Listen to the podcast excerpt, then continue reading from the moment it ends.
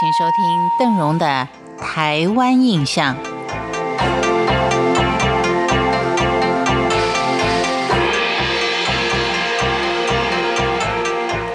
当我们在嘉义搭上了到阿里山的高山铁道火车之后呢，满眼看到的是优美的山景，但是在当地的耆老眼中呢，提起高山铁路小火车。在光复初期的境况，所拥有的是笑中带泪的趣闻。我们来看看，在民国三十四年到三十六年这段期间，小火车的尘封往事。当时的小火车是两天才会开一班，而路途中还经常会出状况。铁路人员下车去修机器的画面已经是家常便饭，有的时候还会在隧道里面抛锚。就这样走走停停，有时还会开上整整二十四个小时。最常碰到的情况就是，上山原有四节车厢，其中一节是货车，其他三节是客车。但是每一次到了二万平站的时候，小火车就气喘吁吁的拉不动了，只好把一节一节的车厢给放掉，下山的时候再拉上。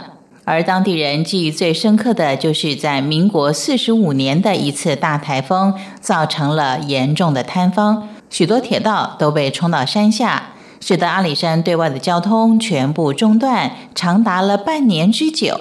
而当地人认为最有趣的就是，过去小火车每座隧道都装有木头或帆布的门，而且车上的铁路员工等到火车一进入隧道之后。就需要有一个人下车去关门，以免强风吹熄了煤炭。民国五十二年到六十八年可以说是小火车的黄金时代，当时真的是一票难求。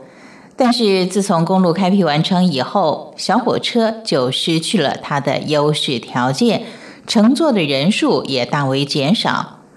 乘坐阿里山小火车的时候，除了拜访新建阿里山高山铁路大功臣秦山和合博士的金工碑，还不妨可以顺道游览一下金工碑旁边一座看起来有一点阴森的树林塔。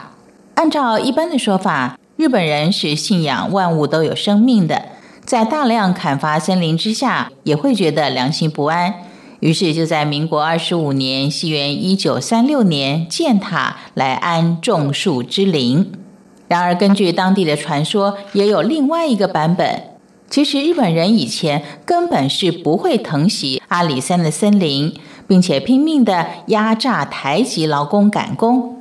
有一年，许多工人感染了霍乱，还有些人因此而丧命。没有感染霍乱的，也急于逃离。结果造成了三分之二的工作人员陆续逃走的情况。为了招募工人，一位新港人就自愿回故乡帮忙找寻，但是没有人愿意冒风险，于是他只好返家，把家里供养的妈祖像带到公寮来保平安。